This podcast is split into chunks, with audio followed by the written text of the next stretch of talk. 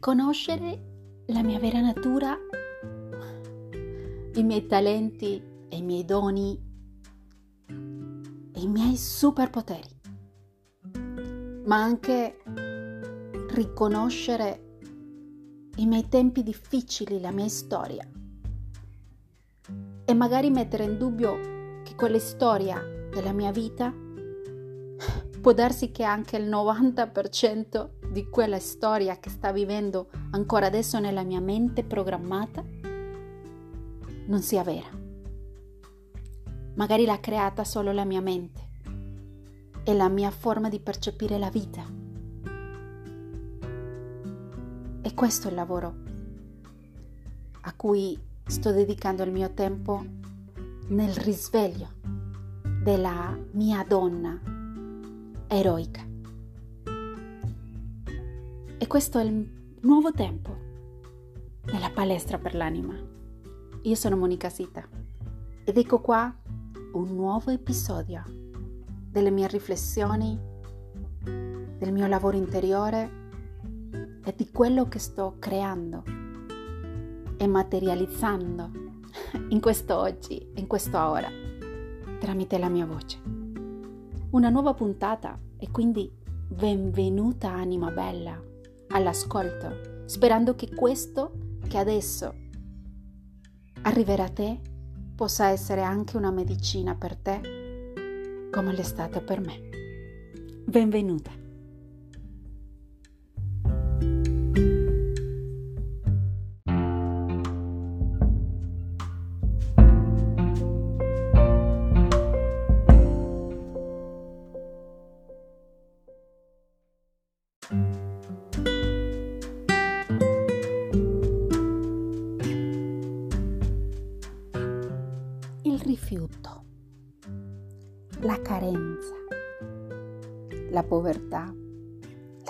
La scarsità, il dramma, il vittimismo. Erano le parole che giravano dentro di me tutta la settimana prima di arrivare alla costellazione familiare che ho uh, prenotato per me da diversi mesi con un gruppo di amiche psicoterapeute in Colombia.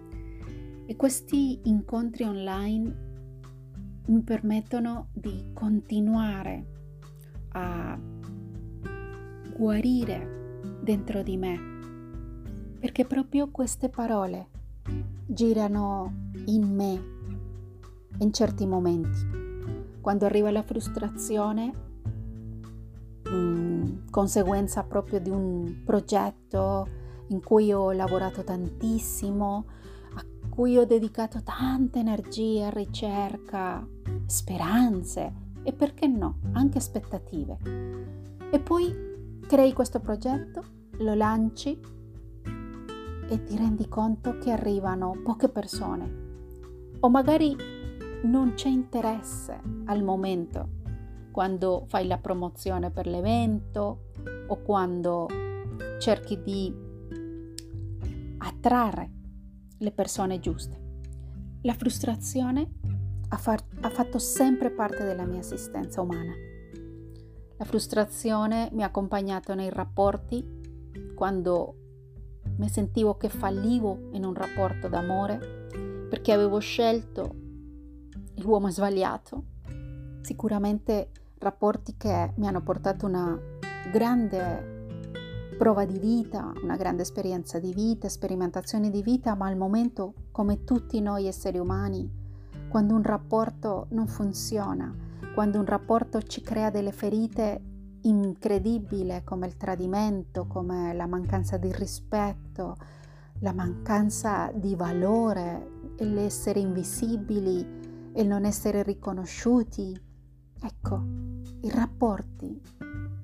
La frustrazione mi arriva anche da, dal lavoro, perché sento e riconosco in me che tanti anni della mia assistenza, soprattutto professionali, l'ho dedicato a lavorare, lavorare, lavorare. E anche questo fa parte della ferita di Chirone.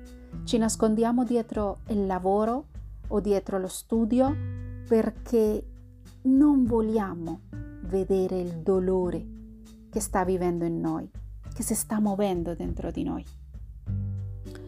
E in questa ricerca continua ho scoperto che le costellazioni familiari mi aiutano a andare oltre a queste parole come quelle che ho menzionato all'inizio di questo podcast.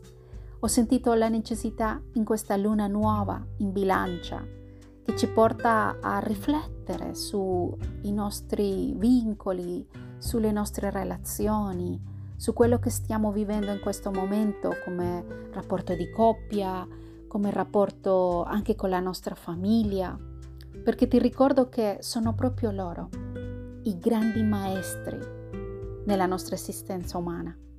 I nostri genitori e il nostro albero genealogico porta una grande maestria per noi, perché l'ingiustizia di essere nati in questo mondo, in questa famiglia paterna, materna, questa ferita appartiene a tutti gli esseri umani. Quell'ingiustizia perché sono nata in questo paese, con questa società, con tutte le ingiustizie, il conflitto, con tutto quello che vivo intorno a me o ho vissuto intorno a me, perché ho scelto o per, perché sono nato, nata ingiustamente in questa famiglia con tanti problemi, perché tutti noi esseri umani vediamo chiaramente questi problemi nelle nostre famiglie. È così che una delle ferite di Chirone è l'ingiustizia di essere nati con quelli genitori o con quella famiglia. E purtroppo l'essere umano continua a dare la colpa al padre o alla madre, ai fratelli. Continua a dare la colpa della vita, del dolore, del fallimento. Tutto il dramma della nostra vita continuamente glielo stiamo buttando addosso ai nostri genitori quello che hanno fatto o non hanno fatto. Quando ho scelto di vedere Akirone in me, ho scelto di togliere la colpa della mia vita, del mio dramma, dei miei traumi ai miei genitori. E ho scelto invece di andare a vedere oltre, su quello che è la mia storia o apparentemente la mia storia di vita, perché ti ricordo che il 90%, come dice la neuroscienza, e il 90% dei nostri pensieri o ricordi sono bugie della mente. Incredibile, però è così. Quando ho scelto di rivedere la mia storia di vita e scoprire energeticamente quello che si nasconde, il tabù e l'informazione che si nasconde dietro le mie generazioni, dietro i nonni, antenati che hanno fatto anche della loro vita una situazione di dolore o hanno provocato o sono state vittime o vittimari, ma tutto questo vive nelle mie cellule, vive nelle mie memorie ancestrali. Ieri la scelta è stata il dogma addottrinamento, non so se si dice così, però la dottrina nella mia vita, la religione nella mia vita. Questo è un punto dolente in molti di noi. Non so se in te è successo così. In me, nella mia storia, il linaggio paterno ha scelto di vivere un tipo di religione abbastanza forte, quasi al limite del fanatismo, e noi siamo stati come nipoti quasi puniti per non aver fatto la stessa scelta di religione che loro hanno fatto. Contemporaneamente il linaggio materno aveva un altro tipo di religione. Quindi da piccola andare in chiesa era un dovere. Capire le parole che si nascondevano dietro il peccato, il confidare la mia vita e i miei peccati, tra virgolette, a una persona che si trovava dietro una retina che non vedevo più e dover nascondere la mia vita sbagliata, tra virgolette, a qualcuno che mi diceva hai fatto male o hai fatto bene, devi essere punita per questo, per essere umana, per sperimentare, per sentire, per vivere. Sono nata e cresciuta anche con questa ferita del dogma e queste continue dualità familiari su che tipo di religione stava dicendo la verità, tipo, a chi dovevo credere. Ma se io stavo sentendo una cosa diversa, questo è il punto della costellazione di ieri, perché ho indagato, cercato in tutti questi anni nella mia bambina interiore, nella mia adolescente, nella mia giovane, a cosa ha creduto e nei suoi primi 7 anni, 14, 28 anni di vita e perché sono stata punita, perché sono stata rifiutata, in questo caso del linaggio paterno. E ieri ho ricevuto un'informazione preziosa perché inizialmente volevo costellare la figura di mia nonna materna con la sua religione. Invece è arrivata la, figu- la figura del mio nonno paterno e tutto quello che è successo dietro di lui riguardo alla mancanza di fiducia, ragazzi. Incredibile. La mancanza di fiducia fa parte della mia esistenza da quando sono piccola. Perché? Perché in tanti modi ho sentito che nella mia ingenuità altri si sono approfittati di me, anche nelle relazioni di amore, di amicizia, di lavoro, perché per poter dare amore ho avuto difficoltà a fidarmi delle persone che mi promettevano o che si comportavano di un certo modo verso di me. Inoltre ho scoperto, o meglio, confermato qualcosa che mio padre diceva nei momenti di profonda intimità verso di noi figli. Ci raccontava di come è stato punito violentamente dal nonno paterno, da suo padre. È stato punito nei primi anni, quindi Aveva tre o quattro anni quando subiva il, l'aggressività di questo padre che non sentiva niente, che magari la rabbia contenuta che ho scoperto ieri nei suoi antenati era rivaltata contro questo bambino, il suo primogenito.